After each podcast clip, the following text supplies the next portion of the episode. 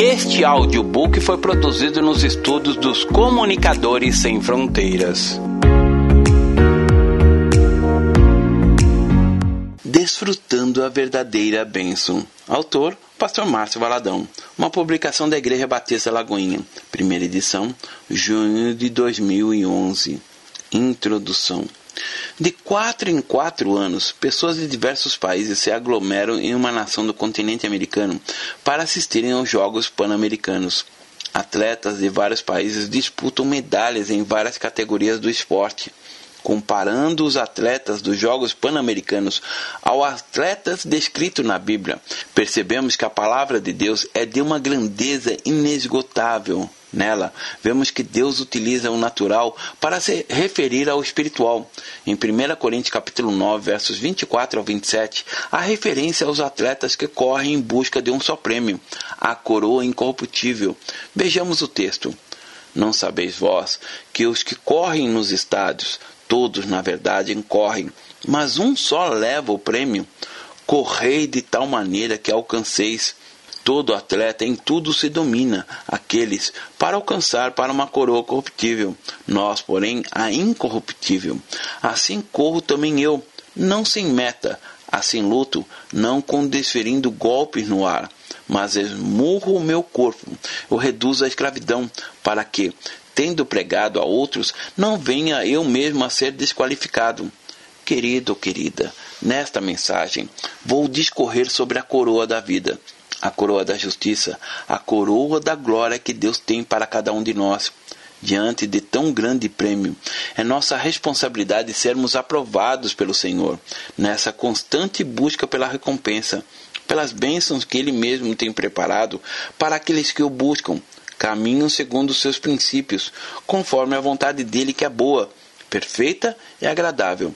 Seja abençoado com esta audição a corrida para o prêmio. Quando olhamos um atleta, percebemos que ele possui algumas virtudes, e a realidade na qual ele vive está condicionada a essas qualidades.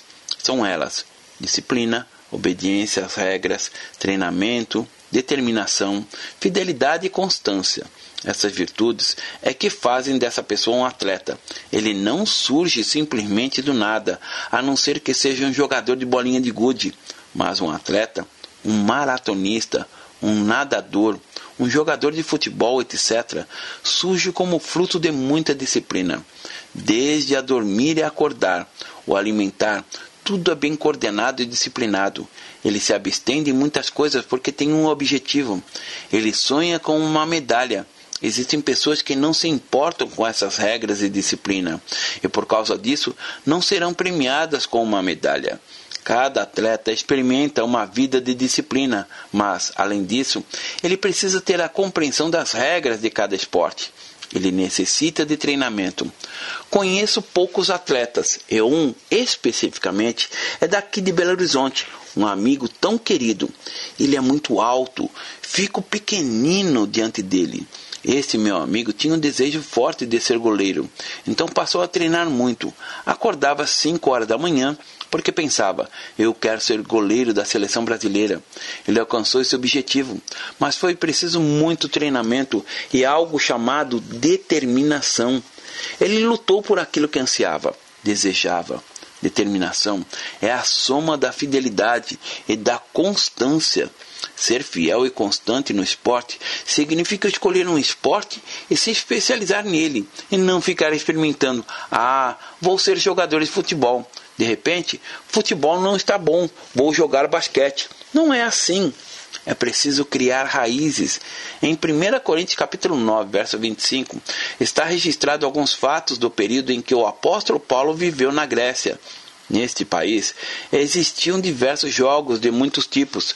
Por isso, quando Paulo escrevia para a igreja de Corinto, ele dizia: Todo atleta em tudo se domina. Aqueles para alcançar uma coroa corruptível, nós, porém, a incorruptível.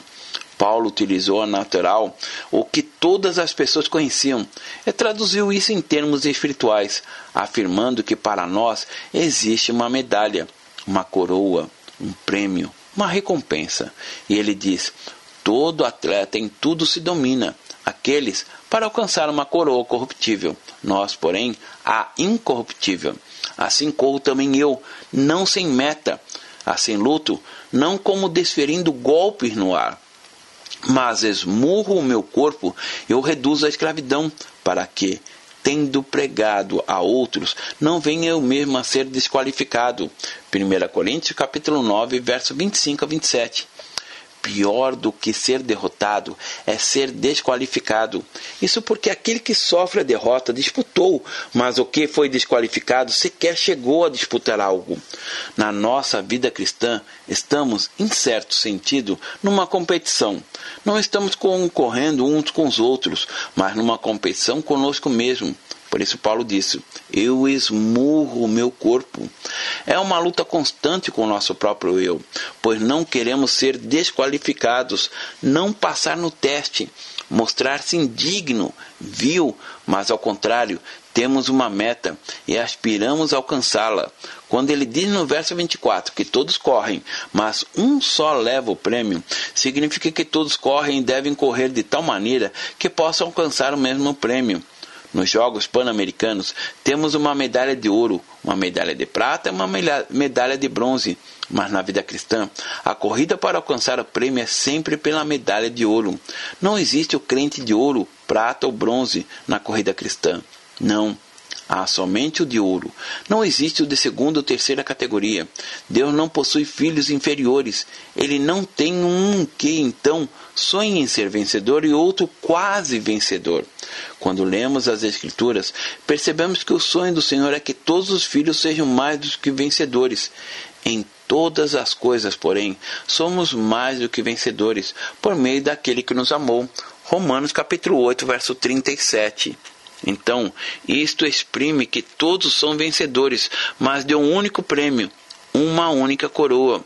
Em 2 Timóteo, capítulo 2, verso 5, Paulo dizia ao jovem Timóteo: Igualmente, o atleta não é coroado se não lutar segundo as normas. Em todo esporte existem regras. Imagine um jogo de futebol sem as traves, sem goleiro. Não vai funcionar. Existem regras, regras para as faltas, para os pênaltis, etc. O apóstolo Paulo diz: igualmente, o atleta não é coroado se não lutar segundo as normas. Naquela época não existiam as medalhas, mas coroas. Mas não eram coroas de ouro, incrustadas de diamantes, não. Era simplesmente uma coroa de folhas. A honra não estava no valor intrínseco daquela coroa. Contudo, até os generais nas batalhas recebiam uma coroa dessas, e a palavra coroa fala exatamente sobre domínio, autoridade, reino, poder. Interessante porque a Bíblia fala exatamente sobre coroas. Todo atleta em tudo se domina, aqueles para alcançar uma coroa corruptível. Nós, porém, a incorruptível. Uma coroa corruptível é aquela que murcha. Uma coroa de flores, de folhas, são coroas corruptíveis. Elas murcham, secam, viram cinzas, desaparecem. Mas a palavra diz: Nós, porém, uma coroa incorruptível. O que Deus tem para nós é uma coroa incorruptível, que não passará, não desaparecerá. Todas as outras algum dia passarão, mas o que Jesus tem para você jamais passará. Aprovados pelo Senhor. Em 1 Timóteo, capítulo 4, verso 8, testifica a respeito de uma coroa tão gloriosa, chamada coroa da justiça. Diz o texto: pois o exercício físico para pouco é proveitoso, mas a piedade para tudo é proveitosa, porque tem a promessa da vida que agora é e há de ser. Todo esforço que acontece nos Jogos Pan-Americanos são naturais, físicos, que terminam quando acabam os Jogos, mas a Bíblia se refere a outra realidade. Ela diz sobre a piedade que para tudo é proveitosa, não simplesmente para dar esmolas aos pobres, mas com respeito ao seu estilo de vida toda a expressão da sua vida de comunhão com Deus, da sua vida de relacionamento com Ele, de seu relacionamento com Deus, é uma declaração de piedade. A palavra do Senhor diz: Grande é o mistério da piedade. 1 Timóteo capítulo 3, verso 16.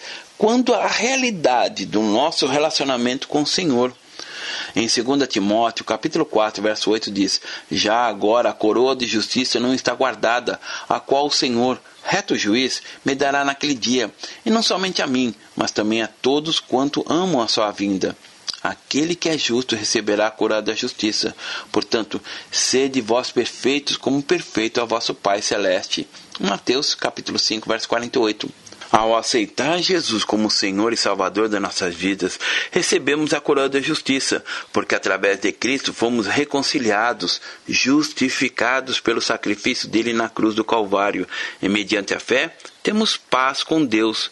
Deus nos declara justos, a saber que Deus estava em Cristo reconciliando consigo o mundo, não imputando aos homens as suas transgressões, e nos confiou a palavra de reconciliação. 2 Coríntios capítulo 5, verso 19. A palavra diz que Deus estava em Cristo reconciliando consigo mesmo o mundo, não imputando aos homens a sua injustiça. Por isso, não precisamos sentir complexo, culpa, ou inferioridade, pois quando Jesus derramou sua vida ali na cruz, ele se fez justiça por nós. Através dele temos liberdade para entrarmos na presença de Deus sem nenhuma culpa, sem nenhum complexo. Quando, diante do Senhor, nos arrependemos dos nossos pecados e o aceitamos como Senhor e Salvador das nossas vidas, somos perdoados e dos nossos pecados, Ele não se lembra mais. Deus nos vê como se nunca tivéssemos cometido um único pecado, pois para as suas iniquidades usarei de misericórdia, e dos seus pecados jamais me lembrarei. Hebreus capítulo 8, verso 12. Os atletas normalmente são lembrados porque ganharam alguma medalha de ouro, mas nós somos lembrados pela misericórdia e graça do Senhor sobre nós. Em todo o tempo o Senhor se lembra e cuida de nós como filhos. Em Tiago, capítulo 1, verso 12, está escrito: Bem-aventurado o homem que suporta com perseverança a provação porque depois de ter sido aprovado, receberá a coroa da vida, o qual o Senhor prometeu aos que amam neste mundo possamos por aflições, mas o Senhor nos prometeu a coroa da vida. Devemos perseverar diante da tribulação, suportar a aprovação, porque assim seremos aprovados pelo Senhor e receberemos a coroa, que é o nosso galardão, a nossa recompensa. Deus é fiel e justo e nos recompensará com a coroa da vida e não de morte. A crise não desenvolve o nosso caráter, ela apenas revela o nosso caráter. É na hora da crise que nosso relacionamento com Deus é revelado, ou seja, o que muda a circunstância da nossa vida não é simplesmente o passarmos pelas tribulações, mas a maneira que reagimos a elas. Se tivermos intimidade com o Senhor, nada poderá tirar a nossa paz, nada abalará nossa fé em Deus. Caso contrário, nos deixaremos abater. Em 2 Coríntios capítulo 4, versos 7 ao 15, está escrito que em tudo seremos atribulados, mas não angustiados. Veja o texto. Temos, porém, este tesouro em vasos de barro, para que a excelência do poder seja de Deus e não de nós.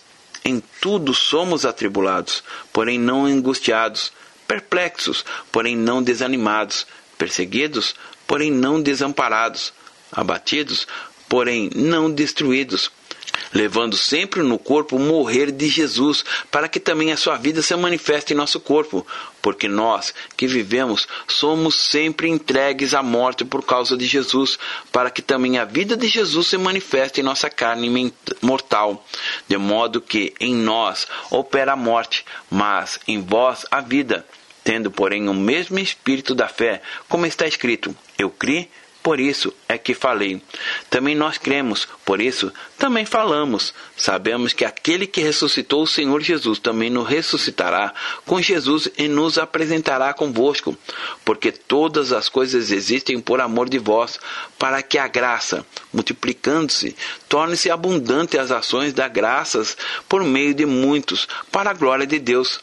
Algumas pessoas desistem de viver porque não sabem lidar com as situações, mantendo os olhos no Senhor. Falta relacionamento com Deus, falta intimidade com o Senhor. Por isso, a fé delas é abalada, e diante do fracasso, das tribulações, das circunstâncias da vida, não conseguem ter paz e optam por tirar a própria vida. Já em 1 Pedro, capítulo 5, verso 4, o Senhor nos fala sobre a coroa da glória. Ora, logo que o Supremo Pastor se manifestar, recebereis a imarcessível coroa da glória. A coroa mais linda que existe está guardada numa torre em Londres. É a coroa da Rainha da Inglaterra. Houve um tempo em que a Inglaterra dominou grande parte do planeta, e a coroa era exatamente o símbolo e o domínio do Império Inglês sobre tantos outros. Entretanto, esta coroa lindíssima não é nada comparada a essa expressão imarcessível coroa de glória. Em Romanos capítulo 8, verso 29 ao 30, temos o texto que nos fala exatamente sobre esta glória, como o Filho de Deus nos glorificou. Está escrito: Portanto, aos que de antemão conheceu, também os predestinou para serem conformes à imagem do seu filho, a fim de que ele seja o primogênito entre muitos irmãos. E ao que predestinou, a esses também chamou. E aos que chamou, a esses também justificou. E aos que justificou, a esses também glorificou.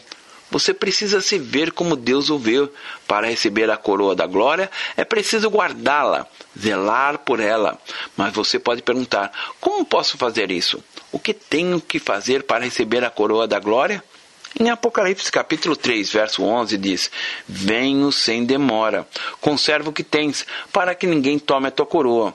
Amado, amada, conserve a, o que você tem, conserve a sua pureza, a sua santidade, o seu zelo, a sua integridade, o seu amor pelo Senhor, a sua dedicação, o seu ânimo, a sua alegria, a unção que você tem. Por quê?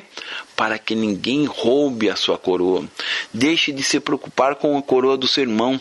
Preocupe-se com a sua vida. Conserve sua integridade, sua santidade. A palavra diz: conserva o que tens quando a pessoa não zela, não cuida daquilo que ela tem, sofre a perda. Nas Escrituras encontramos a história de um atleta de Deus. Este, quando nasceu, recebeu todo cuidado, zelo e investimento dos pais. Eles conservavam os seus cabelos compridos, cuidavam para que não se alimentasse de nenhuma comida contaminada, e ele cresceu como um valente de Deus. Não exatamente por causa da sua aparência física, tanto que as pessoas se perguntavam de onde vinha tanta força. Ele não era um homem cheio de músculos, mas uma pessoa com estrutura física considerada normal. Esse homem chamava-se Sansão. Confira o início da história da vida desse valente tendo os filhos de Israel tornado a fazer o que era mal perante o Senhor, este o entregou nas mãos dos filisteus por quarenta anos. Havia um homem de Zorá, da linhagem de Dan, chamado Manoá, cuja mulher era estéril e não tinha filhos. Apareceu o anjo do Senhor a esta mulher e lhe disse: Eis que é estéril, e nunca tiveste filho, porém conceberás e dará à luz um filho. Agora, pois, guarda-te, não bebas vinho ou bebida forte, nem coma coisa imunda, porque eis que tu conceberás e darás à luz um filho sobre cuja cabeça não passará navalha, porquanto o menino será nazireu, consagrado a Deus, desde o ventre da sua mãe. Ele começará a livrar a Israel do poder dos filisteus. Juízes capítulo 13, verso 1 a 5. O menino cresceu e se tornou um homem, mas em todas as fases da vida tinha que conservar os cabelos compridos e ter uma dieta diferente das outras pessoas para ser um vencedor. E ele foi. Porém, quando deixou de conservar tudo isso, permitindo que a paixão carnal fosse mais forte do que o seu zelo e o amor pelo Senhor, sua coroa foi arrancada, seus olhos foram furados, e aquele homem que fora um campeão tornou-se um perdedor as pessoas riam e zombavam dele. Veja Juízes capítulo 13, 14, 15 e 16. Se perdemos a coroa, perdemos a unção de Deus da nossa vida. Se maculamos a nossa santidade, nada mais seremos. Por isso, a palavra de Deus orienta a conservar o que temos, conservar o zelo e o amor pelo Senhor. Que cada dia mais e mais o Senhor seja a paixão da sua vida e que nada venha a ser precioso do que Ele para você para que ninguém tome a tua coroa, para que o diabo e seus demônios não roubem a coroa da glória de você. Esta coroa pode ser roubada também, muitas vezes por um namorado ou namorada, por um noivo ou outra pessoa.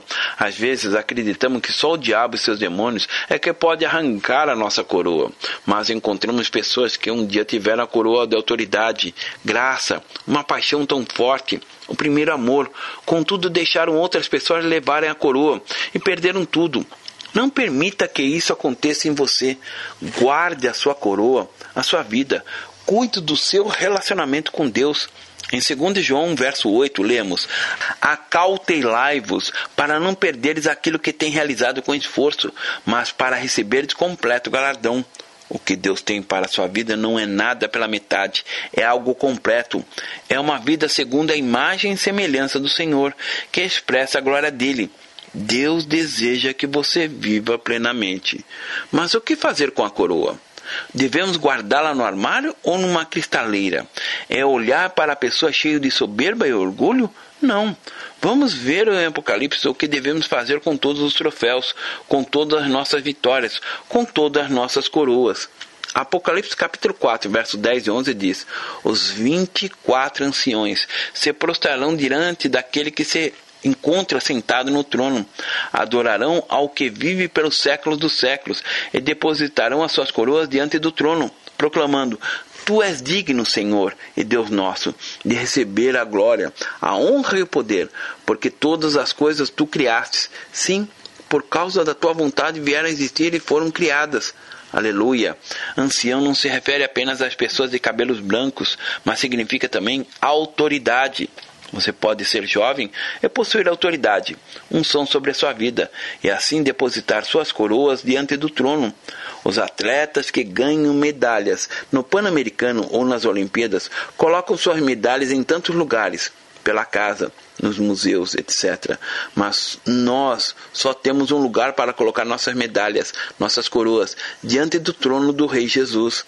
A Bíblia nos mostra que fomos criados por Deus de maneira muito especial. É algo sobrenatural. Teólogo algum consegue explicar. No Salmo 8, versículos 4 ao 5, está escrito: Que o homem que dele se lembres, e o filho do homem que o visites? Fizeste-o, no entanto, um pouco menor do que Deus, e de glória e de honra o coroaste. Deus nos fez um pouco menor do que Ele mesmo. E diz a palavra que de glória e de honra fomos coroados. Ele mesmo nos criou e colocou sobre nossas cabeças a coroa de honra, a coroa de glória. O homem, por desobediência no jardim do Éden, perdeu sua coroa. Quando o homem pecou, a terra inteira foi imaculada, manchada pelo pecado. E para tirar o pecado do mundo, Deus nos enviou Jesus para que morresse no nosso lugar quando Jesus estava sendo torturado, colocaram sobre a cabeça dele uma coroa de espinhos. Essa coroa de espinhos representa a maldição. Ele levou sobre si toda a nossa maldição para sermos livres, para podermos novamente ter a coroa de honra e de glória. No momento em que você encontra Jesus, sobre você, de uma maneira miraculosa, é colocada uma coroa de honra. Em lugar de desonra, possa, passa a existir a honra no lugar de maldição, passa a existir a glória, mas tudo, repito, somente através de Jesus Cristo. Em lugar da vossa vergonha, tereis dupla honra, em lugar de afronta, exultareis na vossa herança. Por isso, na vossa terra possuireis o dobro, e tereis perpétua alegria. Isaías capítulo 61, verso 7. A perpétua alegria. No Salmo 103, versículos 3 e 4 está escrito: Ele é quem perdoa todas as tuas iniquidades, quem sara todas as tuas enfermidades, quem da cova redime a tua vida e te coroa de graça e misericórdia. Muitas vezes na nossa caminhada passamos por momentos de iniquidade e enfermidade. Parafraseando, o Senhor é quem perdoa todas as suas iniquidades e sara das doenças, e o livra da cova da morte e te coroa de graça e misericórdia. Talvez você nunca tenha passado por uma grande enfermidade, mas Deus em todo o tempo está livrando você da morte, seja daquele avião que caiu, um acidente de trânsito e tantas outras. Logo, se você está vivo, se o seu coração está batendo, não é porque você é jovem, mas sim porque Deus tem o coroado com graça e misericórdia. Outra verdade que encontramos na palavra de Deus é esta, como está escrito: Por amor de ti somos entregues à morte o dia todo. Fomos considerados como ovelhas para o matadouro em todas as coisas, porém somos mais do que vencedores por meio daquele que nos amou. Romanos capítulo 8, verso 36 e 37. Somos entregues à morte todo dia, mas o Senhor tem nos sustentado, tem nos coroado de glória de graça e misericórdia. Em Isaías capítulo 51, verso 11 diz: Assim voltarão os resgatados do Senhor e virão a Sião com júbilo, e perpétua alegria lhes coroará a cabeça. O regozijo e a alegria o alcançarão, e deles fugirão a dor e o gemido perpétua alegria lhes coroará a cabeça. Sabe o que é isso? Jesus nos deixou uma alegria perpétua, que não é simplesmente dar boas risadas. A verdadeira alegria é a paz que você sente mesmo em meio às lágrimas. Jesus nos deixou essa paz, essa alegria que temos independente das circunstâncias. Em Lucas capítulo 10, versos 17 a 20, lemos: Então regressaram os setenta, possuídos de alegria, dizendo: Senhor, os próprios demônios se nos submetem pelo teu nome. Mas ele lhe disse: Eu vi a Satanás caindo do céu como um relâmpago. Eis aí vos dei autoridade para pisar de serpentes e escorpiões, e sobre todo o poder do inimigo, e nada, absolutamente vos causará dano. Não obstante, alegrai-vos, não porque os espíritos se vos submetem, é sim porque o vosso nome está rolado nos céus. Alegria perpétua é saber que o seu nome está rolado nos céus, escrito no livro da vida. Você e eu temos uma alegria perpétua, uma alegria diferente da que o mundo conhece, porque nos foi concedida pelo Senhor. Em Hebreus capítulo 2, versículo 9, está escrito: Vemos, todavia, aquele que, por um pouco, tendo sido feito menor que os anjos, Jesus, por causa do sofrimento da morte, foi coroado de glória e de honra, para que, pela graça de Deus, provaste a morte por todo homem. Jesus foi desprezado, escarnecido, zombado na cruz do Calvário. Ele morreu por mim e por você, para que pudéssemos hoje ter vida. Quando você ora pela sua família, seus amigos, colegas de trabalho, para que se convertam, aceite a Jesus como Senhor e Salvador. Saiba que será através de sua vida que eles conhecerão a Cristo, por meio do seu testemunho de fé da coroa que você carrega, de uma vida irrepreensível diante do Senhor. Veja Filipenses capítulo 4, verso 1. Portanto, meus irmãos, amados e muito saudosos, minha alegria e coroa, sim, amados, permanecei desse modo firme no Senhor. E quando essas pessoas se converterem, serão para você motivo de alegria. Alegria em poder passar a eternidade com elas. Elas serão a sua alegria e coroa. O apóstolo Paulo olhava para aqueles a quem ele levava ao Senhor e dizia: Vocês são a minha coroa. Em 1 Tessalonicenses capítulo 2, verso 19 diz: Pois quem é a nossa esperança ou alegria? Ou coroa em que exultamos na presença do Senhor Jesus em sua vida? Não sois vós, amado, amada, quando Jesus voltar, aquele a quem você levou para Cristo serão a sua coroa. Aqueles que você levou a conhecer Jesus, os novos convertidos, serão a sua recompensa. Entretanto, você precisa ser fiel. Em Apocalipse capítulo 2, verso 10 diz exatamente sobre a fidelidade. Não temas as coisas que tem que sofrer. Eis que o diabo está para lançar em prisão alguns dentre vós, para ser dispostos à prova, e tereis tribulação de dez dias. Ser fiel até a morte, e dar-te-ei a coroa da vida. Ser fiel até a morte significa ser fiel todos os dias da sua vida. 19 de maio de 1966 é a data da minha conversão. Foi nesse dia maravilhoso que eu convidei Jesus para entrar na minha vida e Deus tem me dado a graça de, a partir de então, ser fiel a Ele. Seja fiel a Ele até você morrer. Viva uma vida de fidelidade a Ele. A fidelidade a Jesus pode ser comparada ao do casamento. Imagine se o seu marido ficasse olhando para outra mulher ou se sua esposa ficasse olhando para outro homem, estaria certo? Não. Assim como o marido deve ser fiel à esposa e a esposa fiel ao marido, devemos ser fiéis a Jesus. Ele é tudo em nossa vida, a paixão do nosso coração. O atleta não recebe a medalha se ele não seguir as normas, as regras do esporte. Da mesma forma, acontece conosco. A Bíblia é o nosso manual. Temos que seguir as normas que ele disponibiliza. Nós temos os limites de Deus. Se alguém se negar e seguir as normas, não será coroado. Se ele não seguir as instruções, não irá receber a recompensa. A palavra do Senhor existe regras, normas, mandamentos, preceitos que são para todos e não para um ou para outro. Conclusão. Fiel é a palavra. Se alguém aspira ao episcopado, excelente obra almeja. É necessário, portanto, que o bispo seja irrepreensível, esposo de uma só mulher, temperante, sóbrio, modesto, hospitaleiro, apto para ensinar, não dado ao vinho, não violento, porém cordado, inimigo das contendas, não avarento, e que governe bem a sua própria casa, criando os filhos sobre disciplina, com todo respeito. Pois, se alguém não sabe governar a própria casa, como cuidará da igreja de Deus? Não seja neófito, para não suceder que se ensoberbeça e incorra na condenação do diabo. Pelo contrário, é necessário que ele tenha bom testemunho dos de fora, a fim de não cair no opróbrio e no laço do diabo.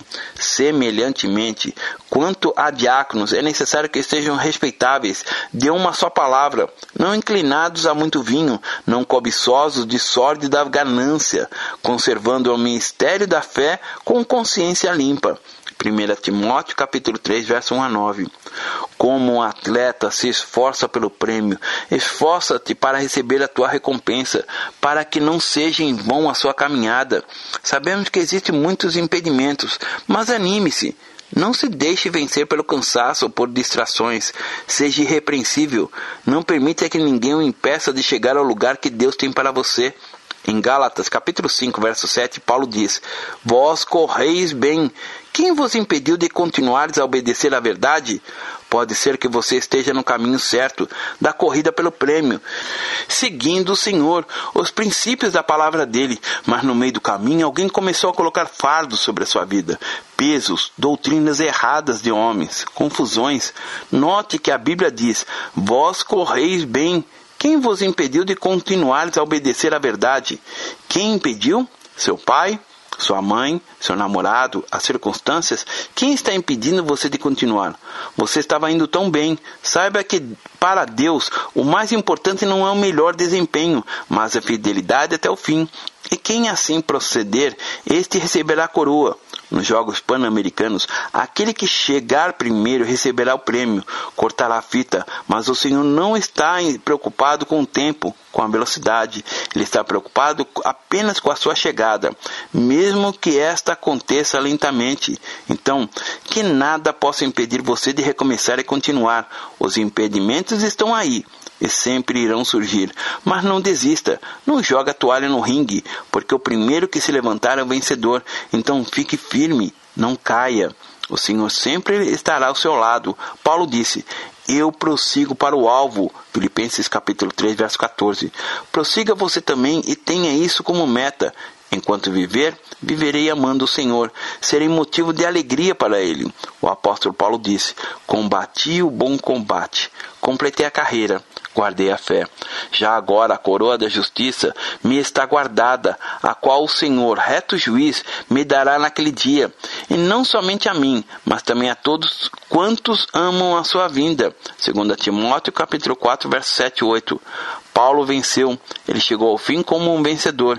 E é isso que Deus quer contemplar em sua vida. Ele tem algo maravilhoso para realizar e através de você. No bom combate, você sabe que o ringue, sabendo quem é o vencedor, sabendo o final. E o vencedor é Jesus Cristo através de você. Por isso, nunca desista, complete a carreira. Não se esqueça que o diabo está fazendo de tudo para você desistir, para você abandonar a caminhada, mas não se deixe enganar. Se a sua motivação for Jesus, você completará a carreira e guardará sua fé. E por fim, Paulo termina dizendo: Já agora, a coroa de justiça me está guardada, a qual o Senhor, Reto juiz me dará naquele dia, e não somente a mim, mas também a todos os quanto o amam a sua vinda. Todos os que amam e caminham com o Senhor receberão a coroa de justiça. Tome posse dessa realidade e vença. Deus abençoe. Pastor Márcio Valadão. Jesus te ama e quer você. Primeiro passo: Deus o ama e tem um plano maravilhoso para a sua vida, porque Deus amou o mundo de tal maneira que deu seu Filho unigênito para todo aquele que nele crê não pereça, mas tenha vida eterna. João capítulo 3, verso 16. Segundo passo: o homem é pecador e está separado de Deus, pois todos pecaram e carecem da glória de Deus. Romanos capítulo 3, verso 23, parte B. Terceiro passo: Jesus é a resposta de Deus para o conflito do homem. Respondeu-lhe Jesus: Eu sou o caminho, e a verdade e a vida. Ninguém vem ao Pai senão por mim. João capítulo 14, verso 6. Quarto passo: é preciso receber a Jesus em nosso coração, mas a todos quanto receberam, deu-lhes o poder de serem feitos filhos de Deus, a saber, aos que crerem em seu nome. João capítulo 1, verso 12, parte A. Se com tua boca confessares Jesus como Senhor e em teu coração credes que Deus o ressuscitou dentre os mortos, será salvo. Porque com o coração se crê para a justiça e com a boca se confessa a respeito da salvação. Romanos capítulo 10, verso 9 e 10. Quinto passo. Você gostaria de receber a Cristo em seu coração? Faça essa oração de decisão em voz alta. Senhor Jesus, eu preciso de ti. Confesso-te o meu pecado de estar longe dos teus caminhos. Abra a porta do meu coração e te recebo como meu único Salvador e Senhor. Te agradeço porque me aceita assim como eu sou e perdoa o meu pecado. Eu desejo estar sempre dentro dos teus planos para a minha vida. Amém. Sexto passo: procure uma igreja evangélica próxima à sua casa. Nós estamos reunidos na Igreja Batista da Lagoinha, Rua Manuel Macedo, 360, bairro São Cristóvão, Belo Horizonte, Minas Gerais. Nossa igreja está pronta para lhe acompanhar nesse momento tão importante da sua vida. Nossos principais cultos são realizados aos domingos. Ficaremos felizes com sua visita. Uma publicação da Igreja Batista da Lagoinha, Gerência de Comunicação, www.lagoinha.com.